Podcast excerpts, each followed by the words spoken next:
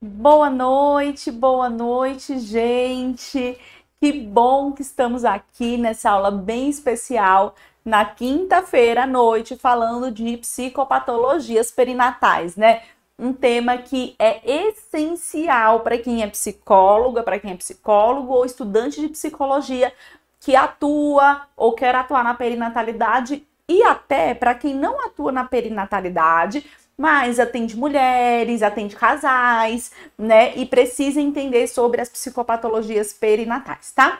Então, pega papel, pega caneta, que essa aula é uma aula bem especial. É uma aula que vai ter bastante conteúdo. A gente vai falar das psicopatologias perinatais, além do DSM. Então, aquilo que a gente não encontra com facilidade nos manuais diagnósticos, a gente vai encontrar aqui hoje, tá bom? Bom, vou me apresentar brevemente. Sou Luzia Maia, sou psicóloga obstétrica, atuo com gestação, parto, puerpério, luto, perinatal, infertilidade, todo esse ciclo gravídico puerperal. E dentro desse ciclo gravídico puerperal, a gente encontra o quê? As psicopatologias, né? Então, é, eu gosto de falar muito assim, até para as minhas alunas, e vou falar para vocês aqui, que as psicopatologias são é, áreas né, que a gente precisa estudar na perinatalidade, porque é o que mais aparece para a gente. Para para pensar. É, as psicopatologias traz uma urgência em buscar um profissional, traz uma pressa em encontrar um profissional adequado, bom, né, que atua diretamente naquela área. Por isso, a gente acaba que tem muitas psicopatologias no consultório. Então, depressão, transtornos ansiosos, né? A gente encontra bastante justamente por essa urgência que fora das psicopatologias não se tem muito essa urgência de buscar um psicólogo. A pessoa pensa, ou vou buscar um psicólogo, estou grávida, mas ela pode buscar mês que vem, ela pode buscar no final da gestação, ela não tem pressa. Já quando a gente fala de psicopatologias, existe uma urgência. A pessoa, logo que entende que não está bem, ela busca um profissional para apoiá-la, para ajudá-la, tá? Então vamos falar de tudo isso, né? Vou pedir só para aqui deixar um, um, suporte no YouTube, que eu não tô vendo ainda os comentários de vocês, mas já verei. Gente, o que, que eu quero que vocês entendam hoje? Vou falar com a ideia da nossa aula e pedir para que vocês possam tirar as dúvidas no chat. Por isso que eu pedi aqui para abrir o chat do YouTube para eu ver, tá? Primeira coisa, a gente vai entender o que a gente não encontra no DSM. Por quê? Para a gente parar de correr aquele risco de fazer um diagnóstico errado, de fazer um diagnóstico só baseado no que tem lá naquele manual diagnóstico, tá? A gente vai entender por que existe diferença, quais as diferenças, né? A gente vai entender um pouco de epidemiologia, de tratamento, a gente vai falar um pouco das psicopatologias de forma geral. Como fazer um bom diagnóstico? Então hoje você vai sair daqui entendendo melhor, né? Quando eu mandei e-mail, não sei se você recebeu o meu e-mail, mas quando eu mandei e-mail, eu falei assim: essa aula é uma aula que você pagaria. E de fato vai ser uma aula muito completa que muitas vezes em cursos pagos por aí você não vai encontrar e vai encontrar hoje aqui, tá? Então aproveita esse momento, deixe sua dúvida, deixe, né, tudo que te angustia, né? Se de repente tem alguma coisa que você quer perguntar, mas não teve oportunidade ainda, agora é a hora da gente fazer isso, tá? Vou pegar minha água para começarmos. Deixa eu olhar os comentários de vocês. Boa noite, boa noite, boa noite, gente. Então, boa noite para todo mundo e vamos preparar aí, né, a organização para as dúvidas, tá? Eu quero muito, muito, muito hoje que vocês saiam daqui sem dúvidas. Já preparei aqui o mapa mental de vocês, não sei se aparece na tela, mas o mapa mental de vocês, né? E vou me guiar por ele, porque enquanto eu preparava a aula, eu já fiz ele, tá bem bonitinho, bem certinho, para depois você conseguir ter ele de apoio. Não sei se vocês estão gostando do mapa mental, né? Mas os mapas, eles apoiam muito nesse processo de estudo. Então a minha dica é que você sempre baixe ele, né? Você recebe ou pelo grupo do WhatsApp ou pelo e-mail, que você baixe ele e até mesmo imprima, se puder, em algum momento, para fazer um caderninho. Você vai ter um caderninho do CDM aí do Júlio da Saúde Mental Perinatal. Então, primeira coisa que a gente vai separar. É, a psicopatologia, ela já vem de muitos anos de estudo, né? As psicopatologias. É, para quem não sabe, eu vou falar, mas é bem introdutório isso, né? Psicopatologia significa estudo, tá? Da, da, do estado mental, estudo da saúde mental, né? Psico, patos e logos, tá? Então, estudo da, das doenças mentais. E aí, o estudo das doenças mentais, ele vem sendo feito há muitos, há muitos anos, né? E nesse processo, desse tempo todo, a gente teve muitas teorias, né, que foram caindo por terra. Então, em vez em quando a gente escutava assim, ah, tal psicopatologia, no olhar fenomenológico, psicanalítico, da TCC, da, de não sei quem, não sei das quantas, a gente compartimentalizava a psicopatologia. Tinha uma pessoa que estudava o corpo, tinha uma pessoa que estudava as teorias psicológicas, tinha uma pessoa que estudava é, né, as causas genéticas, as causas sociais e por aí ia. Então, a gente pegava um, um adoecimento mental, e aí eu vou falar um, sei lá, depressão, e compartimentalizava, né? E isso já não se não acontece mais, né? A gente não usa mais esse modelo psicopatológico, tá? A gente usa um modelo integral. Então, olhando o ser humano como um todo, né? A, a gente não fala assim, ah, a depressão foi causada por conta dos hormônios do puerpério, por exemplo. Não é isso, não são os hormônios, são os hormônios mais um monte de coisas que eu vou conversar aqui com vocês hoje, tá? Então a gente saiu desse modelo compartimentalizado que trazia a ideia de causalidade, tal coisa causou, então foi o gene, foi é, os hormônios, foi a separação, foi a violência obstétrica. A gente saiu desse, desse modelo de causalidade para o modelo mais integral. E aí, nesse modelo integral, eu acho bem legal que a gente consegue entender a pessoa como um todo, né? A gente consegue entender a pessoa como um ser humano completo. Não sei se estão, tá tendo jogos por aqui, fogos, não sei se vocês estão pegando aí, tá? Mas vamos embora. Entende? Entende a pessoa como um ser humano completo. Entende que a psicopatologia não existe uma causa única. Então já pode anotar aí para você. Não existe uma causa única nas psicopatologias, inclusive na gestação e no puerpério, tá? Então, na gestação no puerpério, a gente entrou né, nessa, nessa moda de falar que é por conta dos hormônios, que é por conta do, do puerpério, mas não é isso que acontece.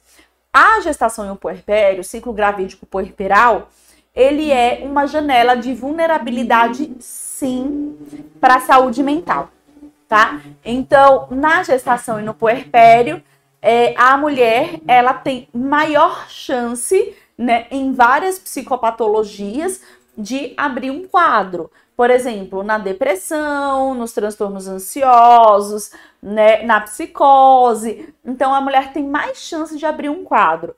Mas por quê? Porque existe uma combinação maior de fatores do que em outras épocas da vida, tá? E aí, essa combinação maior de fatores, que a gente vai falar assim, a, é, as psicopatologias são multifatoriais, né? Vocês já devem ter ouvido isso. Então, ela tem, por exemplo, o componente da poligenia, tem o componente do ambiente, tem o componente é, dos hormônios, né? Tem o componente do, do histórico de vida. Então a gente tem várias coisas que vão combinar ali e, quando juntas, facilitam a abertura de um quadro em saúde mental, tá bom? Deixa eu bebendo minha água. E aí, ok, Luzia, mas isso eu já sabia, né? Isso é o básico da psicopatologia. Mas e o DSM? Eu coloquei no nome da aula, além do DSM, não foi? E o DSM, né? O que que acontece? Por que a gente precisa estudar além do DSM? Se o DSM ele já é tão estudado, ele já é né, uma regra, meio que um, um padrão mundial, né? É, o que, que acontece nas psicopatologias no período perinatal, que o DSM ele já não é tão, tão, vamos dizer assim, tão forte assim no nosso processo diagnóstico. Então, anota aí. Se você começa a estudar psicopatologias perinatais pelo DSM, você não vai diagnosticar ninguém neste mundo, nesta vida. Né? É, as psicopatologias no DSM, elas, algumas, têm um especificador chamado assim, com início no periparto, tá? Então, se você abre lá em. Tem gente. Ah, e vocês me mandam assim no, no direct no Instagram. Luzia, procurei depressão pós-parto, depressão perinatal no DSM não achei. Por quê? Você precisa abrir lá em depressão maior, e aí dentro do capítulo depressão maior, vai ter lá com início no periparto, tá? Que é um especificador. Só que tem um problema. Na verdade, tem vários problemas. Um, com início no periparto, no DSM, até quatro semanas de pós-parto. E aí eu falo, nossa, parece uma piada, né?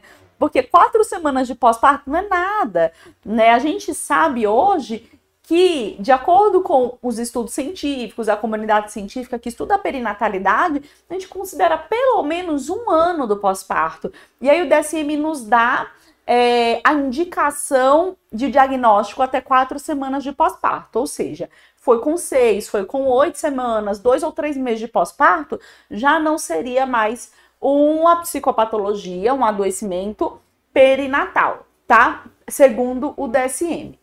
Um outro problema que a gente encontra no DSM, a gente está falando do 5, mas no TR também será assim, que, se, que, é a revisão, né? Não sei se vocês estão sabendo, né? É, a gente vai ter a revisão, já tem inglês, a gente está esperando sair em português, porque só vale no Brasil quando sair a tradução no Brasil, né? Em português, tá? Então, por enquanto, ainda não vale para a gente, ainda que você tenha o acesso ao livro em inglês. Você não, assim como eu tenho, não, você não vai poder usar. Mas no TR eu já vi também que tá assim, tá? É, se você não, não consegue identificar os sinais e os sintomas dos diagnósticos na perinatalidade e seguir o que está lá no manual diagnóstico do DSM, você vai ver que muitos sintomas são diferentes e aí você também não vai conseguir fazer um diagnóstico adequado. Eu vou dar vários exemplos para vocês para ficar mais claro durante essa aula, porque eu gosto que vocês entendam na prática.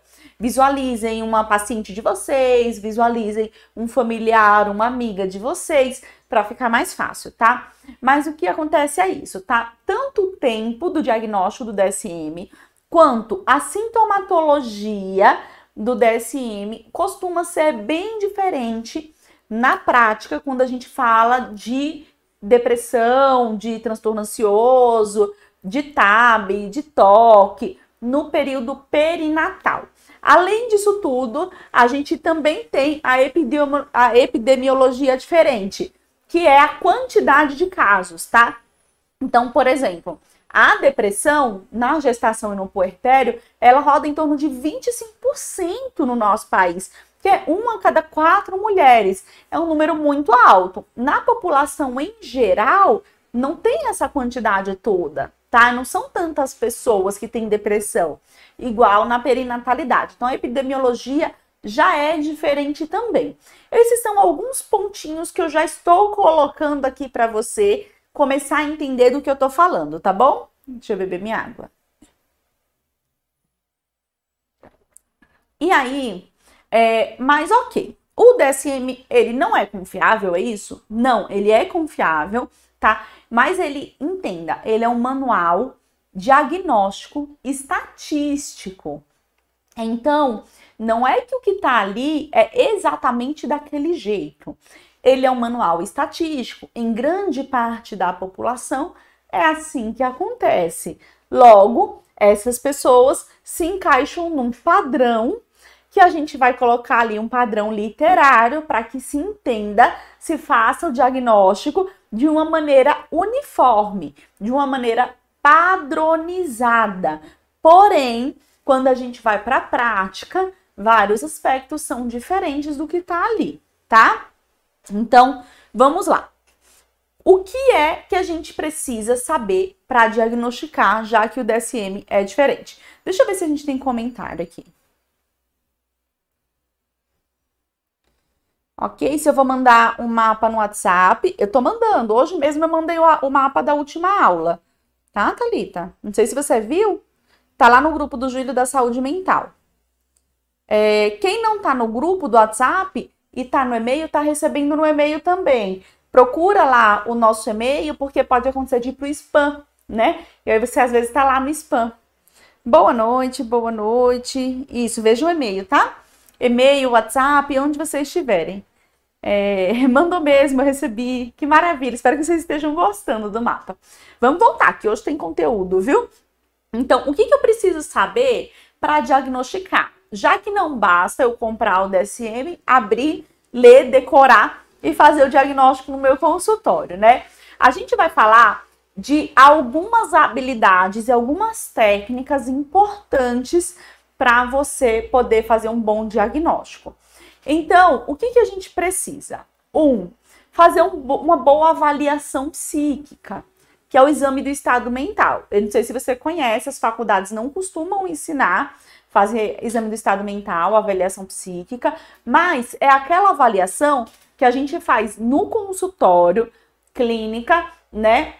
Do estado mental, das funções psíquicas do paciente. Então, por exemplo, a fala, é, a aparência, a consciência, é, o psicomotor, né? É, a memória. Então, essas coisas, essas, essas funções psíquicas, a gente vai avaliando o pensamento. Então, às vezes a paciente chega no consultório e você vê que ela tá com aparência muito descuidada, que ela tá com um pensamento muito lento, que ela tá com a fala muito lenta, que ela tá com a memória muito fraca, ela fala e daqui a pouco ela repete o que ela falou e nem lembra que ela tinha falado. Ou você pergunta uma coisa, ela não lembro, esqueci, tá? Que ela tá com o, o psicomotor também muito, é, muito lento, muito parado, que ela se mexe pouco. Isso é um conjunto de sinais, né, que eu estou vendo ali que pode se encaixar em algumas psicopatologias. E aí, a partir disso, eu vou colher outros dados para entender o que essa paciente pode ter. Então, primeira coisa, exame do estado mental bem feito. Segunda coisa, a gente precisa fazer uma boa anamnese. Então, vocês me perguntam muito assim, Luzia, que teste você usa para é, fazer um diagnóstico de transtorno ansioso? Teste nenhum. Porque a avaliação clínica em psicologia, em psiquiatria, né, falando em psicopatologia, ela nas psicopatologias do humor, nas psicopatologias mais comuns do consultório, ela é soberana. Diferente, por exemplo, no neurodesenvolvimento, a gente usa, né? A gente não, não faz avaliação de neurodesenvolvimento, tá? mas os psicólogos, os psiquiatras, né, os pedagogos usam alguns recursos né, diferentes. Os psicólogos podem usar os testes, que é privativo do psicólogo. Já nas psicopatologias, a gente não precisa usar tantos, é, tantos recursos. A nossa avaliação ela é soberana. Mas o porquê, então, com sendo a avaliação soberana, a gente tem dificuldade de, de diagnosticar, né? é, a nossa classe, que são os psicólogos. E aí eu acho que todo mundo que tá aqui é psicólogo, estudante de psicologia, tá? Tô, tô, partindo disso.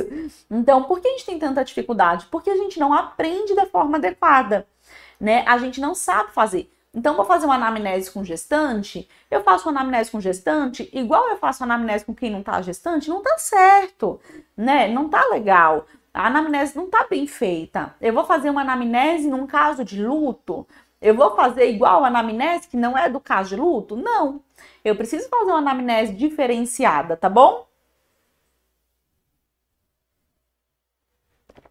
Então, o exame do estado mental, a anamnese.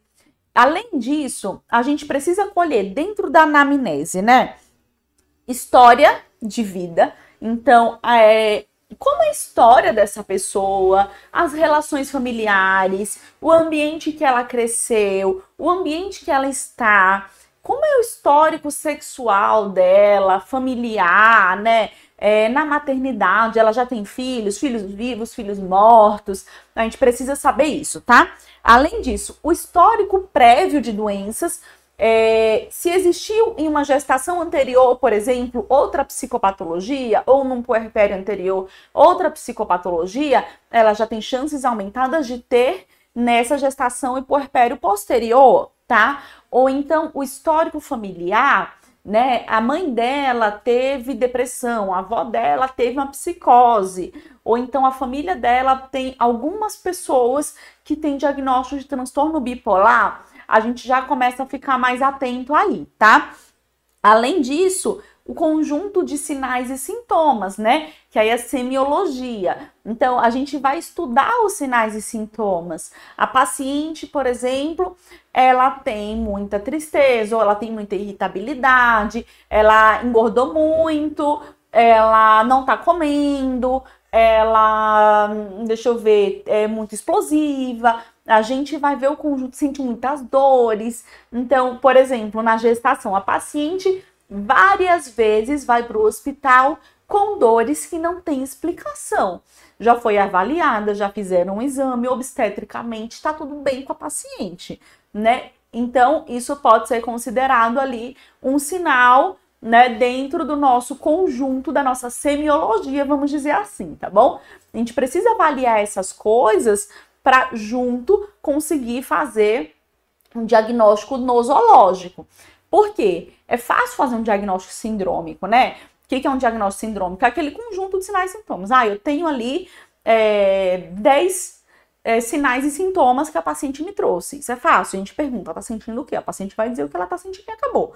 Né? Porém, para eu fazer um diagnóstico nosológico, que é aquilo que tem nos manuais, né, que é um diagnóstico oficial, vamos dizer assim, a gente precisa de outras coisas, como o exame do estado mental, o histórico de vida, a história de doenças prévias e por aí vai, tá bom? A gente também precisa entender a forma e o conteúdo dos sintomas e dos sinais que a paciente traz. E aí eu tenho uma coisa para dizer para vocês. Geralmente, o conteúdo, a forma não, a forma muitas vezes fica até parecida, mas o conteúdo do sintoma da paciente é extremamente diferente de uma psicopatologia fora do, da perinatalidade, tá? Deixa eu beber minha água. Então, na psicopatologia, é, como a gente pensa em, na, nos adoecimentos mentais fora da perinatalidade, a gente costuma ter um conjunto de sinais e sintomas para o diagnóstico X. Então, para a depressão. Dentro da perinatalidade é diferente. Então, eu vou dar um exemplo mais claro para vocês. Na perinatalidade, na depressão, por exemplo, no puerpério, é mais comum as mulheres terem sintomas, né? Aí na depressão no puerpério, tá? De dificuldade de coisas básicas com o bebê. Então, coisas que seriam fáceis, tipo trocar uma fralda. Tá, trocar uma fralda é uma coisa relativamente fácil, né? É, ou então, por exemplo, uh, arrumar o quartinho do bebê.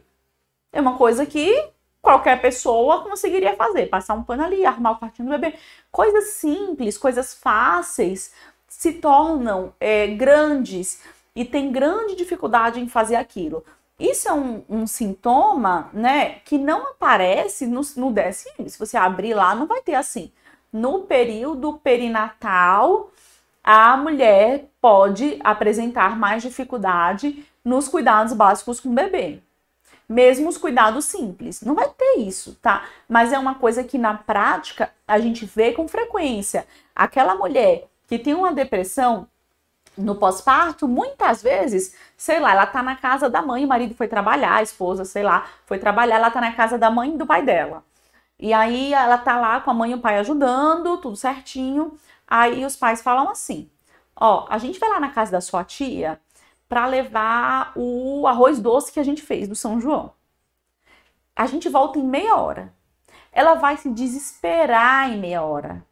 Meia hora vai ser eternidade, ela vai ficar nervosa, ela vai passar mal, ela vai chorar, ela vai sofrer. De uma forma, né, ela vai criar que o, o bebê vai morrer, que o bebê vai engasgar. Por quê? Porque ela sente uma grande dificuldade nos cuidados básicos do bebê. E se o meu bebê fizer cocô? Como que eu, não, como que eu vou trocar ele sozinha? Né? Então, ela tem sintomas diferentes daquilo que tem dentro do DSM. Um outro exemplo é, né, um outro exemplo de sintoma, tá? Uma irritabilidade muito grande dentro de casa. Então, a pessoa fica muito irritada com os familiares, é, os familiares vão em casa, aí falam assim: ah, nossa, que bom, ele é tão bonzinho, dorme bastante. Aí a mulher se irrita, fala assim: você tá rotulando meu filho, você tá dizendo que ele é bonzinho, é, não é da sua conta e tal, não sei o quê. E aí aquilo se torna uma coisa muito grande, né? Mesmo que é, a pessoa não tenha falado na maldade, enfim, que a pessoa não tenha. É, não, não queira dizer alguma coisa ruim, mas essa mãe que está com depressão muitas vezes tem uma irritabilidade muito maior com os familiares em relação ao bebê. Uma outra coisa que poucas pessoas falam é também as é, os pensamentos intrusivos fora do toque. Né? Então a gente associa o pensamento intrusivo diretamente ao toque. Né? Então tem pensamento intrusivo é toque. Tá tudo bem? Então, tem pensamento intrusivo, é toque, né? E não é. Na depressão, é muito comum também que tenham alguns pensamentos intrusivos, em especial com o bebê. Então, no toque, em maior volume, e aí no toque tem as obsessões e as compulsões, mas na depressão é comum que tenha, vez ou outra, um pensamento de: e se eu for na janela com meu bebê e ele cair?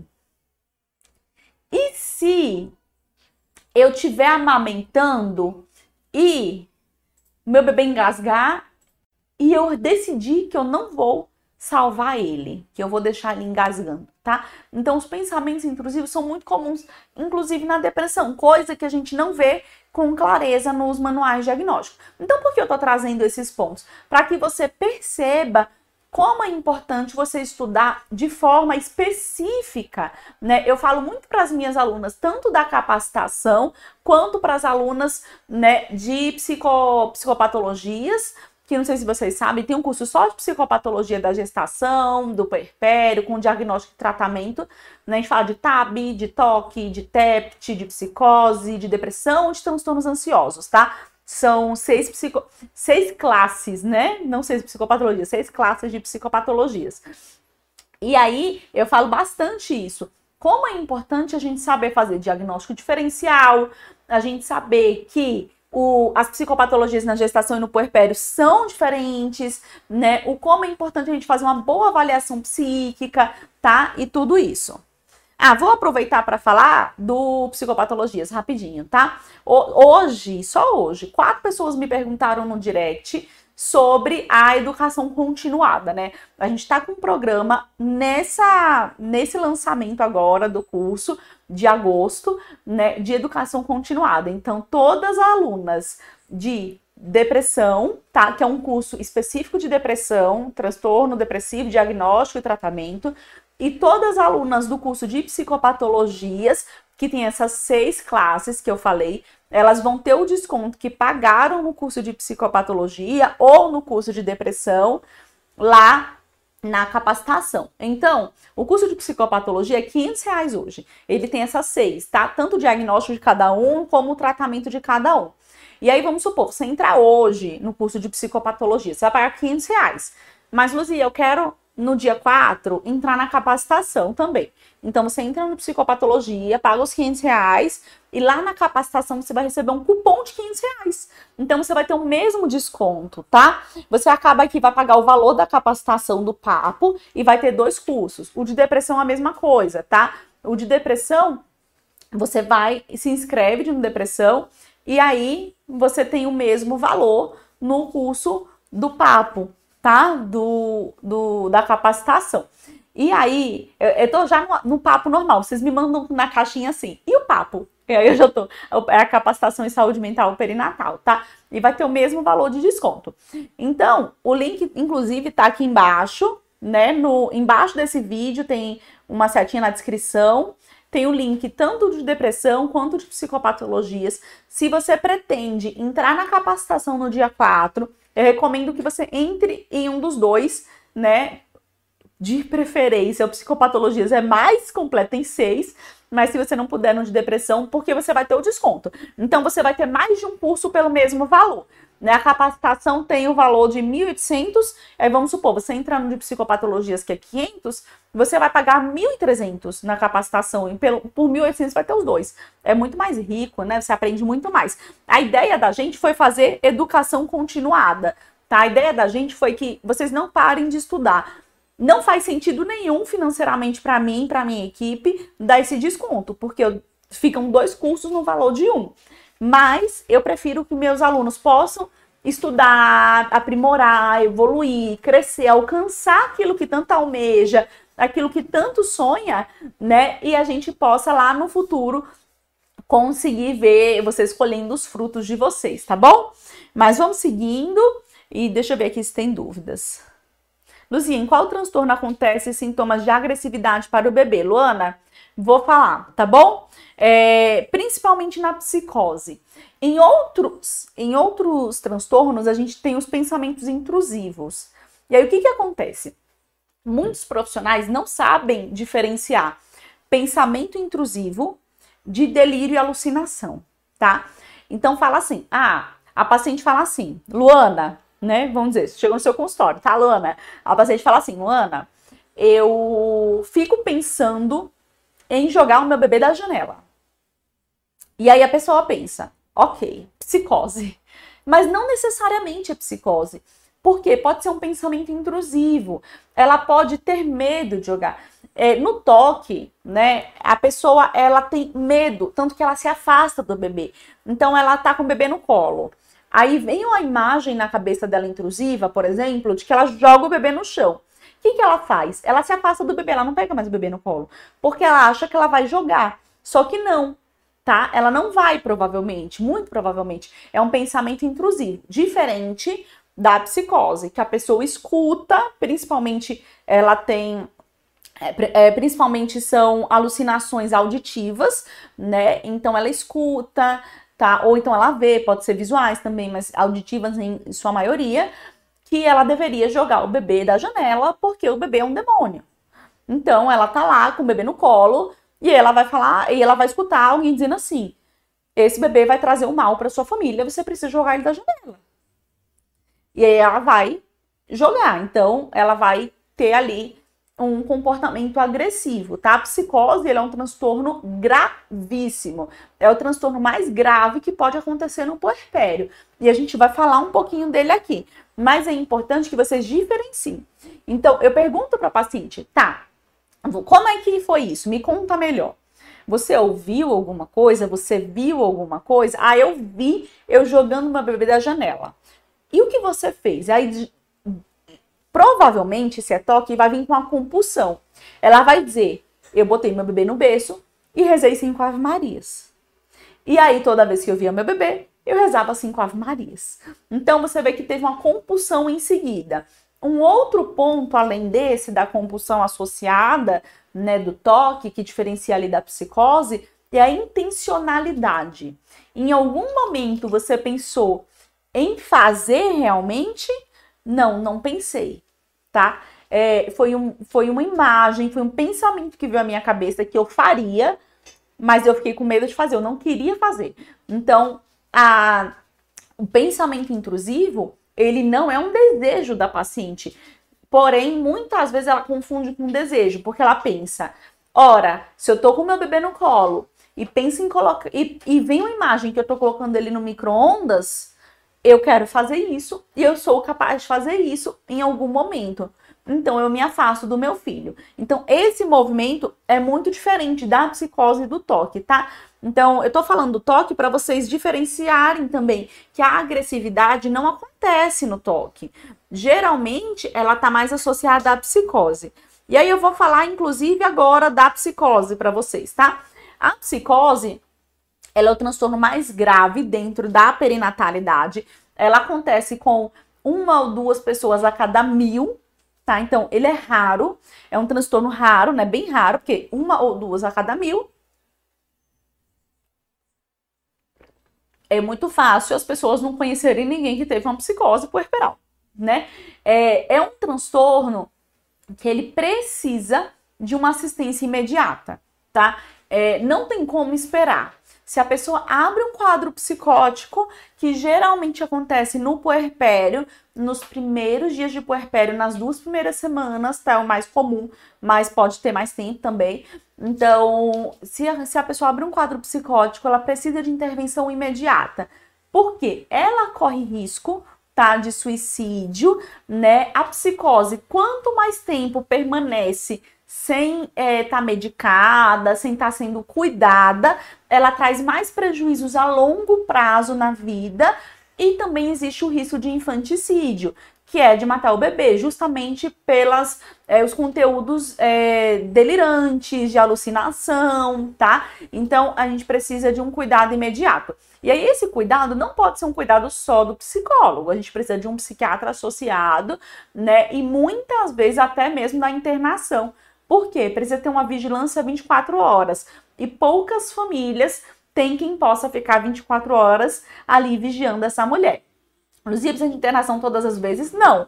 Desde que a família tenha condições de manter um, uma vigilância dentro de casa, né? Para essa mulher não pegar o bebê, jogar da janela. Essa mulher também não precisa ser afastada desse bebê totalmente. Ela, ela pode estar tá ali acessando o bebê, tá? Desde que haja alguém sempre presente para que dentro de um momento rápido ela não tenha um delírio, uma alucinação e faça alguma coisa com o bebê. Porém, não é um quadro longo geralmente, tá? A não ser que a pessoa já tenha uma esquizofrenia. Se não é uma pessoa que já tem uma esquizofrenia, pensando, é uma pessoa que não teve nada, assim, não teve nenhum tipo de adoecimento, e ela abrir um quadro psicótico, não costuma ser um quadro longo, Logo que medicado, ele rapidamente também tende a cessar. Só que ele também é, muitas vezes traz prejuízos cognitivos, né, relacionais, prejuízos na interação com o bebê, porque depois que essa mulher sai desse quadro, ela fica com medo de ter de novo, então ela não quer ficar sozinha com o filho, né? É, vários prejuízos no geral na vida dessa mulher e dessa família. Então a gente precisa saber atuar adequadamente, né?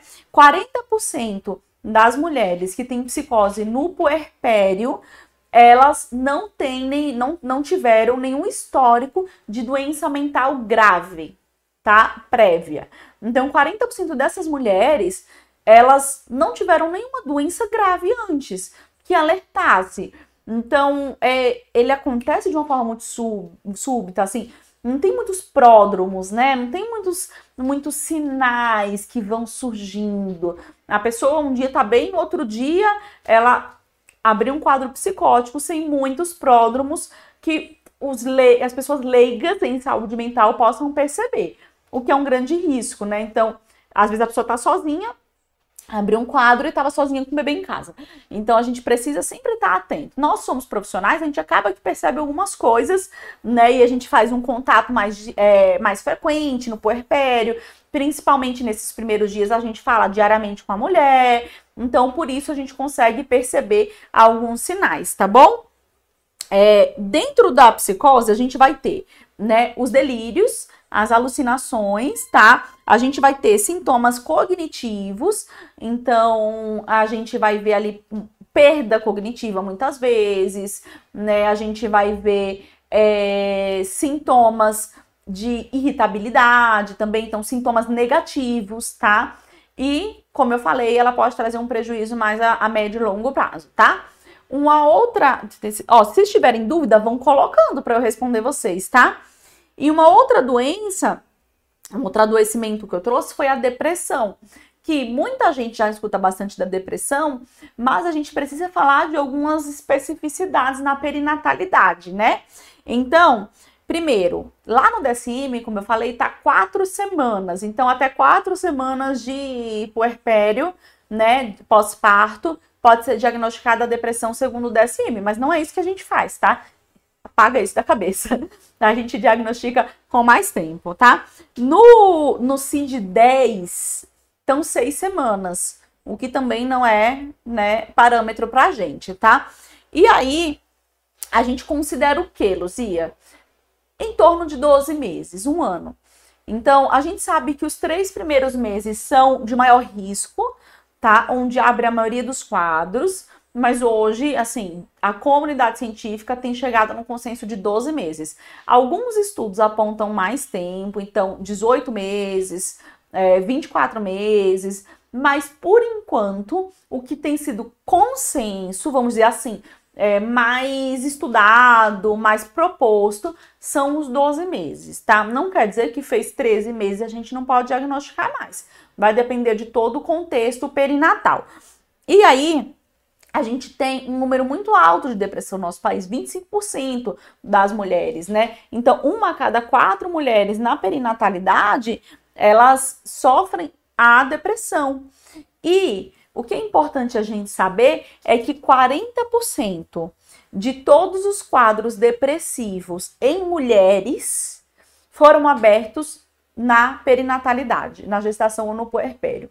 Ou seja, todas as mulheres do Brasil que a gente vê, né, que já teve algum quadro depressivo, 40% delas tiveram a abertura desse quadro, ou seja, a primeira vez que teve a, o, o, o transtorno depressivo, né? A, o diagnóstico nosológico foi na perinatalidade. Isso nos mostra como a mulher fica vulnerável nesse processo, tá bom? E o que a gente precisa saber disso? Primeiro, dá para a gente trabalhar preventivamente. O que não significa, anota aí, que eu vejo por aí falar assim: ah, é, o pré-natal previne depressão. Não é assim. É multifatorial, lembra? Sendo multifatorial, não existe nada que previna totalmente. Não é a ah, o pré-natal é uma vacina psíquica. Não é. Tá? Não tem vacina psíquica, isso não existe. ah, vacina psíquica, não tem. Você não ver nenhum estudo quanto a isso, tá? Não é nem estudo sério, né? Que estudo mais ou menos tem bastante. Então, assim, é, não é isso. Porém, é mais um recurso que pode auxiliar na prevenção. Luzia, quer dizer que se eu fizer pré-natal psicológico, a minha paciente não vai ter depressão? Não. Você vai reduzir a chance. Por quê? Porque você vai atuar em aspectos que podem ser mudados. Então, na rotina do sono, nas relações familiares, no exercício físico, na alimentação, vai ajudar a pessoa a ter mais consciência corporal, a buscar ajuda mais cedo. Isso não quer dizer que ela não vai abrir o quadro, porque é impossível, senão a gente ia ficar muito, muito, muito rica, né? Porque a gente ia ter descoberto uma coisa muito incrível. E é muito incrível, mas não é assim que funciona. Então dá para atuar preventivamente, como várias outras doenças, eu posso atuar preventivamente na diabetes. Eu posso comer bem, posso me exercitar bem, mas é multifatorial. E aí, mesmo eu comendo bem, me exercitando, eu posso ter diabetes. É a mesma coisa as doenças mentais. Porém, é muito válido que a gente elimine alguns fatores de risco, né, para poder diminuir a chance de ter depressão, né? Eu gosto de falar bastante sobre isso porque a gente vê muita coisa por aí. Vocês vão ver muita gente falando coisas assim para vender para vocês, muita gente falando coisas que não são atualizadas, muita gente falando coisas extremamente teóricas, né? E que realmente não colaboram com a prática. E aí eu gosto de trazer isso, tanto que a ideia do papo, né, do, da capacitação, do novo modelo da capacitação saúde mental perinatal, que é o PAPO, é o Programa de Aceleração do Profissional da Psicologia Obstétrica, é trazer várias vertentes. Então, a gente traz três pontos principais, né? Tanto a assistência tá? Prática assistencial, que é o ensinar vocês a atuar, a fazer, fazer um diagnóstico, a fazer um pré-natal, a, a, a, atuar na UTI-NEL, a atuar em caso de luto. Então, as práticas assistenciais, o primeiro ponto, eu até falei no history hoje, né? As rotinas profissionais, então a gente entendeu que muitos profissionais não sabiam fazer um gerenciamento bom do consultório, fazer, é, sei lá, os documentos, né, fazer um, um bom atestado, fazer uma declaração, fazer um bom prontuário, e a gente vai mostrar isso, fazer o marketing de uma forma ética, de uma forma justa, né? Então, tudo isso fica ali nas rotinas profissionais. E o terceiro ponto são evidências científicas. Então, eu estou me propondo, dentro desse novo modelo, a sempre pegar artigos novos e traduzir para vocês o que eles estão trazendo, artigos bons. Por quê? Deixa vocês atualizados. Vocês vão ver muita gente falando essas coisas por aí. Ah, é uma vacina. Ah, é não sei o quê. Ah, não sei... E não é assim que funciona. Vocês precisam ser embasados cientificamente, né? E usar isso para a prática de vocês, porque também não adianta ter um monte de teoria e não ter prática que se eu não tenho prática, eu não coloco para frente, né? E aí, dentro disso tudo, a gente vai ter alguns programas de aprendizado, porque aprender não precisa ser chato, né? Então, a gente não precisa só ver aula, né? Aquela aula é, sempre muito muito regularzinha, daquele jeito, né, chato. Não, a gente pode aprender de diversas formas, porque o mundo moderno é assim. A gente tem clube do livro, a gente está inclusive fazendo agora com mães arrependidas. O próximo livro eu já escolhi, nem vou contar para vocês, tá? Então a gente tem Clube do Livro para aprender, a gente tem é, as supervisões, a gente tem roleplay, que são simulações de atendimento. Então vocês veem por vídeo, quem vocês, assim, né, quem as minhas alunas, veem por vídeo como eu atuo, como eu faço tal técnica, como que é uma massagem num, num parto, como é que é uma posição de parto, né? É, se, a, se a paciente está em crise de ansiedade no parto, como é que eu manejo? A gente tem tudo isso. E, e a gente tem. Ah, e tem com fisioterapeuta, tá? Então, assim, a de posição de parto, de massagem, tem a fisioterapeuta que ensina a gente, que é doula também.